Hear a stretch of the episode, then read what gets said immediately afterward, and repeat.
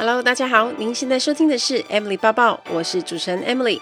在 Emily 抱抱的频道中，主要会绕着自我成长、工作、职涯、甘苦、世界文化与旅游时事等相关内容。今天的节目就开始喽，请让我带着你的思绪一起飞翔吧。Hello，大家好，欢迎收听 Emily 抱抱。节目上架的这一天刚好是除夕夜，应该是充满了团圆的气氛。那我要祝福大家兔年扬眉吐气，福兔迎春。然后最重要的是，money 赚到 too much。希望新的一年大家在事业跟工作上都有很好的发展跟机会。在这边也预告一下，在初一的时候，我在粉丝团跟 IG 都会有赠奖，赠什么呢？赠的就是国泰航空的兔年公仔。如果有在长期发了我的朋友都知道，每年初一呢，我都会送公仔给大家。那今年呢，一样是拜托我在国泰的同事。帮我包装了一箱，特别从香港空运来台，准备要送给长期支持我的粉丝朋友们。所以 Parkes 的听众呢，你也不能错过，就是要看我的粉丝团空姐抱抱以及我的 IG 都有做赠奖。这个公仔有什么特别的地方呢？就是它只有在国泰航空公司的班机上独卖。那这个生肖公仔，他们是每年都会推陈出新。像今年是兔年嘛，那十二年前我加入国泰航空公司的时候也是兔年。那那一年的兔子呢，就跟今年长得不太一样，所以公司也是还蛮绞尽脑汁在想说。公仔的造型，那今年的生肖兔呢，很特别，它是一个双胞胎，就是有一只大兔子抱着一只小兔子，然后是一对的这样子，所以大家一定要把握抽奖机会，然后每一个平台你都要去参加，这样子就会增加得奖几率。虽然是飞机上独卖，但并不是一整年你都能够在国泰航空公司的飞机上看到，因为它是限量的。如果公司今天出的数量全部卖完了，那之后就买不到了，所以很快就会绝版。那如果你在这一段时间刚好呢有搭国泰航空公司的班机，或许就可以询问看看。那以我的经验，通常一架班机上。都会有一只到两只。那如果你想要买，动作也要快，我觉得应该很适合送给那种小朋友，刚好是属兔的啊，或者是你很喜欢收集公仔的，你应该就会非常喜欢这个兔子。如果没有机会搭飞机买的朋友，也不要担心，因为我就已经要送给大家了。就只要参加活动呢，就有机会可以得到喽。那这一集的节目。因为是农历特别节目，所以我在之前呢就想说要做一个二零二三年新年让你问的特辑。因为一整年都是在跟大家分享书啊，分享观念啊，有很多的想法，但是呢，好像比较少的时间让大家认识我，不管是职场啊、生活等等的问题。那我在 IG 跟铁粉社团中，我就丢了匿名表单，让听众可以自由的问问题。那也有一些我从来没有思考过的问题，所以今天就会在这个特别节目当中来回答大家，也可以给一些听众一些参考的价值。有人问说：“您有提到您会四种语言，是否可以分享你平时是如何维持才不会退步？”其实我真的算流利的语言是三种：英文、西班牙文跟广东话。那可能有一些听众会想说：“诶，你不是会韩文吗？”韩文是真的只会一点点啦，虽然它是旅游可以用的程度，可是那真的不算是很会。我也不敢说会，但就是会一点点。你可以吃饭，可以点餐，然后可以简单的旅游这样子。那还要再精进啦，所以真正比较好的是英文、西班牙文跟广东话。那对于语言怎么学习跟练习跟详细的内容呢？你可以听第六十八集，因为那一集我访问到一个学语言专家，叫做尤浩云老师，他教大家无痛学语言的方法。那当然，我也有提供我自己学语言的方式。那在这边也可以提供一些我平常会做的事。首先，我很喜欢听歌，平常也常常爱听歌，但是我的歌单并没有什么中文歌，只有英文、西班牙文跟韩文这三种歌在做切换。我的 iPhone 啊，我的电脑都是一样，是这几种歌曲。那可能都蛮多是老歌、经典歌曲啊，没有什么新歌。可是这一些歌都是我很喜欢的，所以我会很常听。在听的时候就一定要跟着唱啊，因为都已经很熟了嘛，那就练习语感。我其实也会学歌词里面很漂亮的句型，然后把它用在日常生活当中。如果大家有在常听外文歌，你就会发现，其实很多歌词它写的特别简洁，而且用字也会蛮优美的。因为有时候会为了韵脚或者是押韵，然后让句子看起来更简短，但是又很有意义。所以每次我都会看一些像西班牙文的歌词啊，然后觉得哇，也太浪漫、太美了吧。然后我就把那个句型学下来。那所以我平常在听歌的时候，常常跟着唱，然后不知不觉就会把那些句型跟那些字记录到我的脑海当中，然后未来要用的时候就可以抽出来用。那第二件事情就是，我也会喜欢追剧。那现在常追的剧就是韩文剧嘛。那有时候西班牙文的经典剧也会追。我在追剧的时候，因为我希望可以看到那个他们是怎么写那个句子，或者他们口语是怎么用的，所以我会开双字幕去学习。看到一些句子很厉害的时候，我可能就会特别抄下来，然后跟读学习，就是跟着他念。我要按暂停。我我觉得我算是没有非常认真在看剧的人，有的时候很快就会因为一个句子很厉害，然后我就抽离了。我可能就会做做笔记啊，然后就去。特别把一些我想学的单字给写下来，这样子，但我也不见得写下来我就一定会记得。我可能就是有一个小笔记本，然后记录我那些我觉得很漂亮的句子，或者是我想要用的句子。然后可能有一天我要写东西的时候想不到东西，我就会把那个笔记本拿出来。这样，以上是两个方法，提供给想要增进外语能力的语感，然后想知道怎么练习的朋友们。再来第二个问题，有人问说，年纪越大，求职之路是否越加艰辛？他说，大学毕业一开始求职处处碰壁，通知面试的公司也很多，有考过多次的公职，可是都没有中，考过地勤跟捷运。笔试过了，面试都失败。那这十几年的工作经验都是领最低基本工资，担任临时人员。前几年好不容易担任学校一年一聘的行政助理，可是因为有心机的退休工友去抢夺，所以我被刷掉了。这两年多刚好碰到疫情，求职不易。我去年有四个多月没工作，连找安心上工也不如所愿。我今年四十三岁了，有时候也很迷惘。我曾考到信托证照，这算是我勉强感到安慰的地方。我觉得年纪就是在就业市场里不能明说的秘密。虽然很多公司它没有明文规定，因为就不能规定啊。但是我认为大多公司心中都会自己设定年龄，可能在电脑都做好设定了，所以有蛮多履历在投递的时候，可能就会被电脑挡掉。那你的第一个问题说，年纪越大，求职之路是否越艰辛？我认为有部分是的。那依照你说的过往工作经历看来，我觉得最大的原因是因为你并没有在某一个工作或某一个领域有实际的战绩。中年过后的求职，当然在年纪上会影响，可是更加影响的还是每个人的求职竞争力。因为对于公司跟企业来说，他也不是不能用年纪比较大的，但总是要知道你会什么吧？你有什么样的才能？然后你对公司有办法做到什么贡献？所以如果是公司的话，他希望可以看到求职者提供价值啊，这这个 timing 显得更加的重要。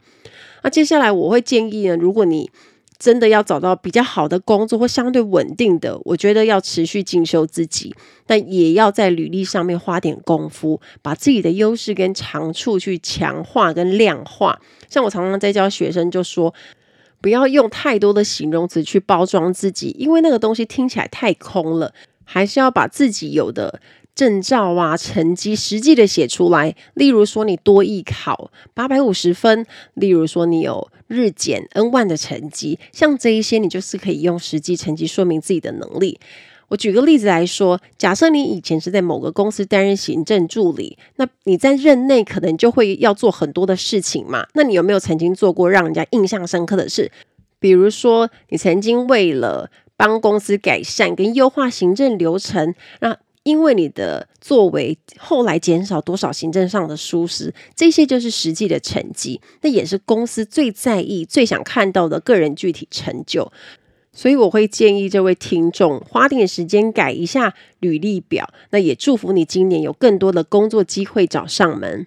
有人问说，现在读的科系都是以高考为目标的科系，那家长也很希望我去考，但就读的过程中，我对这些科目越来越没兴趣，并有了想进入航空业的梦想。跟家长有提过，但是他们还是想要我考公职。很多同学也开始补习，为高考做准备了，让我不禁思考自己的未来。目前，我想利用课余时间提高自己的英文程度，那最后的路等毕业再做抉择。我想问，如果是 Emily 姐姐会怎么做呢？因为我也怕，如果最后真的要先考公职，我已经比别人晚了好多好多步了。我觉得首先提升英文能力这件事是对的，是好事，因为它对很多工作都有帮助。那现阶段还是可以做原本你做的事情。跟航空业比起来，我觉得高考呢要花更多的心力跟时间，而且前置作业很长啊，要补习啊，要读书啊。认真来说，航空要考的没有这么多。那如果你没有真的很确定，你可能在准备的过程中，你也没有办法撑那么久，更别说我们要投入很大量的时间成本跟金钱的成本。那所以你现在既然还在摸索、在探索，就可以边走边看。那你也趁在校的这段时间，多多了解航空业的面试跟工作。那有一个观念，我必须说，高考并不是你先开始准备，你就有更有机会可以考上。也不代表你后来决定要考，你就会比别人更差。我觉得还是要看你愿意为了你的目标有多努力。我曾经听过一集的节目，那位女生她说她花了四个月就考上了高普考，所以我认为其实比别人晚这点不是你应该要担心的，而是你到底要什么才是你目前茫然的点。所以还是要回到你到底要什么。当你知道方向的时候，你就会知道要怎么开始准备啊，你就会知道要往哪里去。那剩下的就是你愿意投入的多寡而已。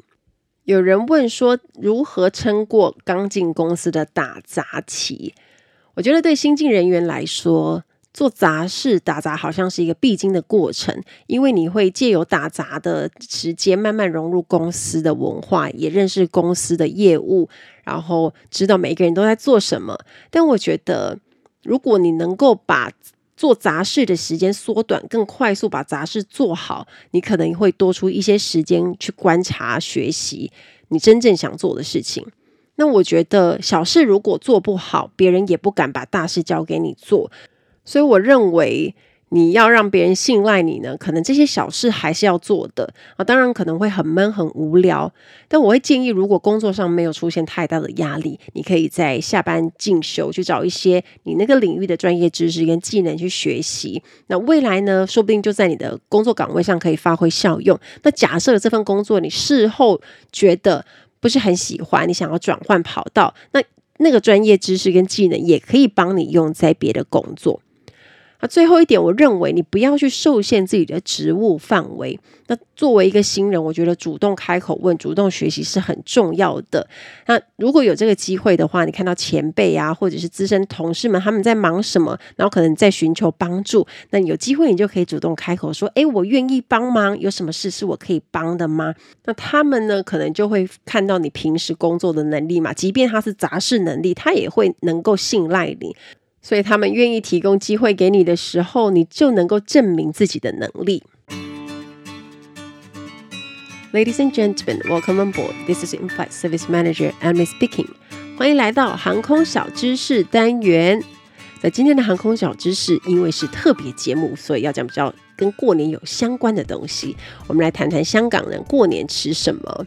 首先呢，我们讲除夕，他们并不是叫除夕，除夕他们叫做年三十。年三十，所以以前在公司的时候啊，大家会讨论班表，都会问说：“你年三十有没有飞呀？”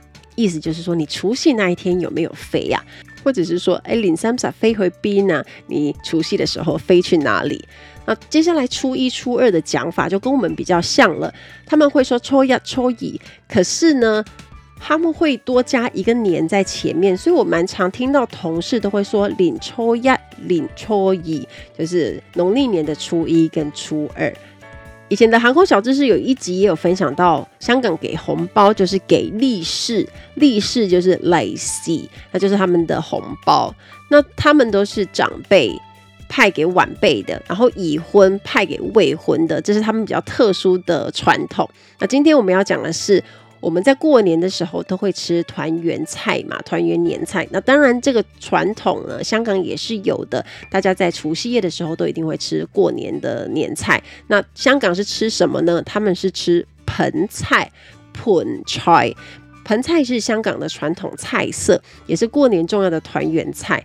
那盆菜呢，我特别去查，它有一个由来，就是说，相传宋朝皇帝他落难的时候跑到香港，那当时那个皇帝跑到香港的新界，可是那个区域的村民并不富裕啊，那大家为了要拿出好吃的东西给皇帝吃，所有的村民们就拿出家里最好的食材，那有的人呢就拿。猪肉啊，有的人拿鱼肉啊，有的人拿鸡这样子，可是发现啊，又没有那么大的容器可以装，所以就找一个盆子装，这就是为什么叫盆菜盆菜的由来啊。当然，现在的盆菜跟以前不一样了，现在有很多很多不同多元的菜色，但是呢，盆菜顾名思义就是会用一个大盆子装所有食材的料理，我觉得还蛮像我们的佛跳墙，就他把很多珍贵的食材都会放在里面。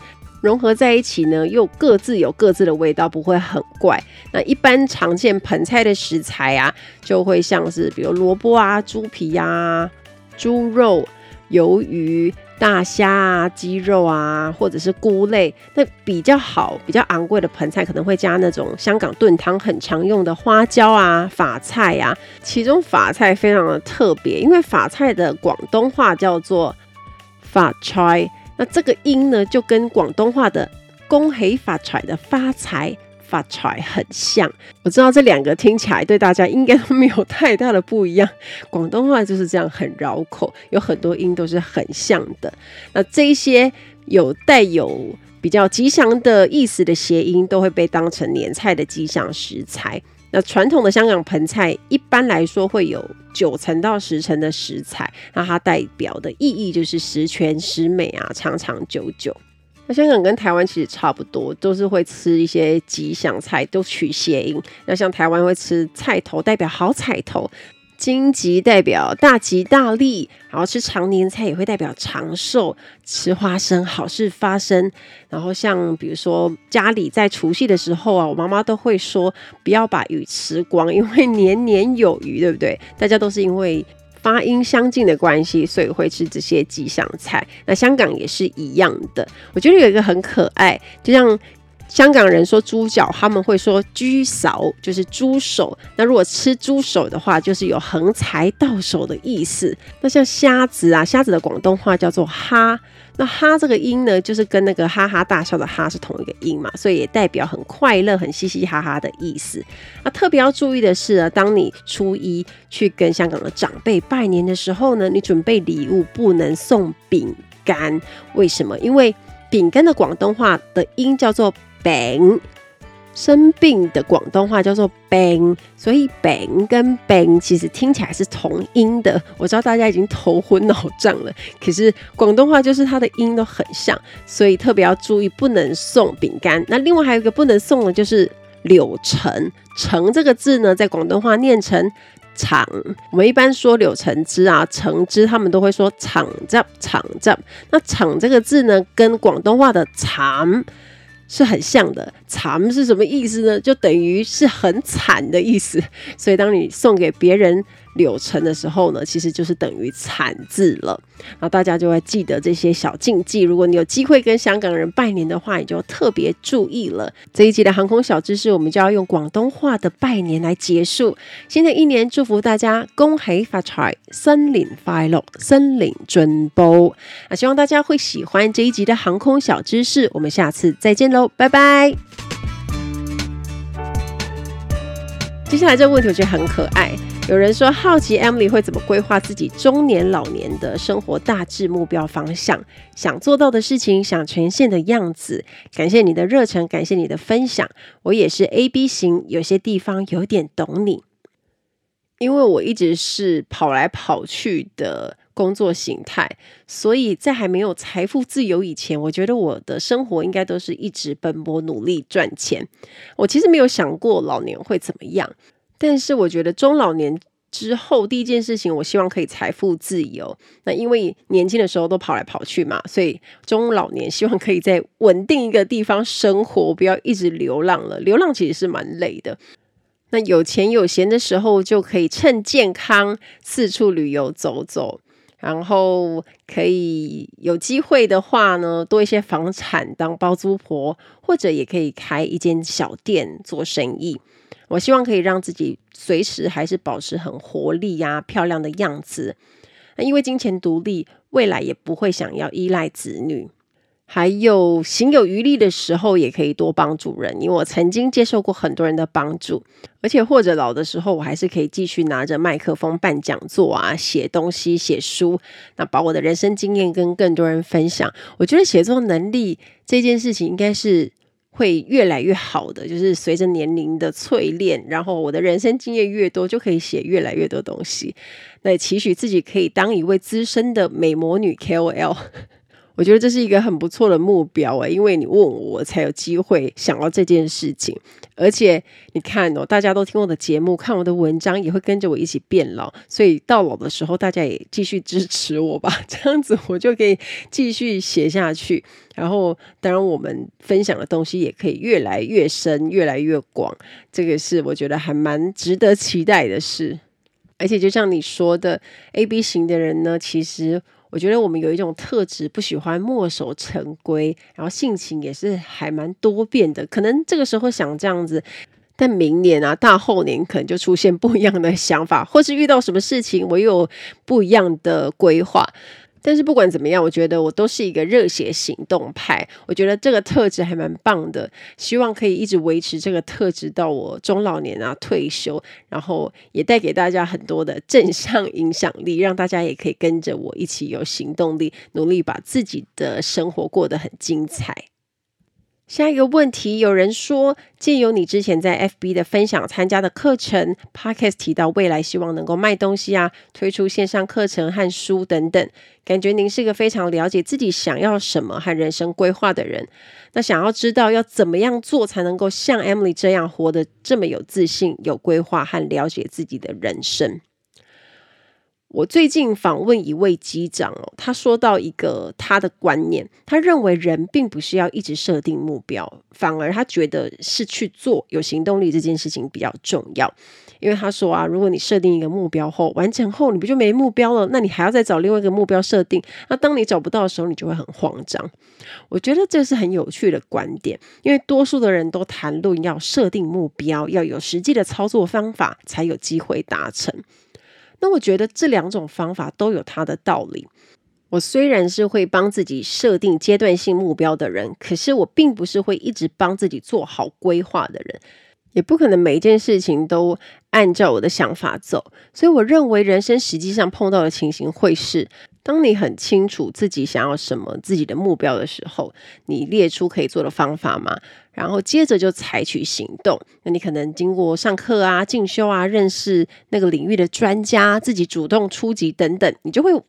一路往你的目标前进嘛，可是也有一种情形是你不清楚目标，不知道要做什么，喜欢什么，或者觉得很茫然的时候，有可能是自己还需要时间去摸索跟探索。那我会觉得这段时间你就边走边看，也不用去急着帮自己做任何的决定。那可以在做的时候多尝试各种机会。因为在这种尝试之中，你会更了解自己。那渐渐的呢，你就会慢慢知道自己要什么。那即使你不知道自己要什么，你也会发现原来你自己不喜欢什么，不要什么。所以我也并非是一路都这么有规划。我在经营粉丝团那时候，二零一三一四年的时候，我们也不晓得有一天我会全职做这件事啊，更别说我知道有一天我会出线上课程。那这些事都是边走边看，那一边长期耕耘，知道自己最拿手的东西是什么，以及喜欢做哪一些事情，所以一步一步往那边走。我觉得要能够掌握自己的人生，我觉得我有做到这三件事。第一件事情就是相信自己。我曾经跟粉丝讲过，你不能够。完全相信一份工作，因为任何工作都不会那种超级稳定的。你能相信的只有自己，因为你自己的能力让你自己有工作做，所以让你自己变强大，才能够去面对任何人身上碰到的挑战啊，工作上的困境啊。那即使你不能预料，你也不会轻易被打倒。那第二件事情就是投资自己，这世界上最值得投资的人就是自己了。想想看，你愿意花多少时间、多少金钱跟心力去装备自己的能力呢？我觉得很多人都在谈说哦，进修啊、自我成长跟学习，大家都很会讲，都知道。可是回归到现实层面，我们工作跟生活都忙死了，你真的可以，你也愿意提起劲去做吗？然后做了之后，你不会中途觉得太累、太辛苦就放弃了吗？这是很难的，因为记得我当时在上县府讲私塾，就是王永福老师跟谢文宪老师的课的时候，我那个时候上一个压力很大的教学课，我一边飞行一边要准备比赛，压力真的很大，因为我们有一个教学比赛，然后第二天的课程大家都要上去做二十分钟的教学。我的目的是为了要去精进我的教学能力，那我也花了十万块，差不多十万块的钱去做这件事情。哦，当然我不可能随便放弃呀，而且我也想要好好的做好。可是因为中间的压力真的非常非常大，然后历经不断的讨论修改，那有一次我真的崩溃大哭，然后我就跟我的同伴说：“我为什么要把自己搞得这么辛苦？好好当空姐不是很好吗？那学这个到底有没有用啊？我不想弄了这样子。”然后那一天我就非常的低落，然后就觉得很辛苦啊，然后也很自我怀疑啊，就是好好的干嘛花这么多钱啊，然后自找苦吃啊，那做这个到底要干嘛这样？可是过了一天之后，我就冷静下来去思考，因为这是我自己选择的路，让我想要做。我这么做的目的就是想要让我自己变得更好。那如果连中间这个过程我都熬不过的话，我还谈什么想要追求更好的工作，或者是更好的选择权？所以我后来还是继续面对了。那我也很感谢当时很努力没有放弃的自己，也让我后来在转职上没有太困难，也多了别人许多机会。那这些都是自己辛苦走过才能够体会跟知道。所以投资自己真的很重要。那第三，充满行动力。我觉得比起规划，我反而是一个执行力比较强的人，会为了目标去执行任务，而就是因为去填空啊，然后把那些事情都 check 都做好的人。有蛮多人都很会设定目标，也很会思考，也很有想法，可是行动力就会稍微比较弱一点点。因为真的要做的时候，可能就会开始想东想西啊，出现一些小声音啊，就会觉得说啊，算了啦，好累哦，不要做好了，或者是说这个应该也没有效吧，干嘛？所以渐渐就会被那些借口啊，或者是拖延症啊，就会怠惰了，然后也就失去行动力。那空有目标跟空有想法其实是没有用的。那很多事情你不做不知道，你做了才知道。当你跨出行动力的时候，你才有机会去完成你想做的事情。那甚至你才知道说会遇到什么状况啊，要做什么样的调整啊。所以姑且不论目标能不能完成，还是要你能够踏出第一步去做吧。所以以上三点呢，希望可以帮助到大家。接下来这个问题是比较轻松的，像 Emily 这种独立自主的女生的择偶标准。我觉得像我们这种熟女啊，就比较独立的女生，择偶标准那个特质好像并没有落差太大。像我觉得，嗯，价值观要能够契合，有上进心，这一点是蛮重要的。那上进心呢，就是你要还是要保持愿意学习的心吧。然后你要有清楚的人生目标。那清楚的人生目标呢，就是我认为啦，可能明确三到五年的人生规划。你要知道你想做什么，我觉得这是很基本的。然后，因为就像我刚刚讲的，规划太久也不太实际，计划也赶不上变化，所以即便你规划了，你还是要有弹性，是可以调整的。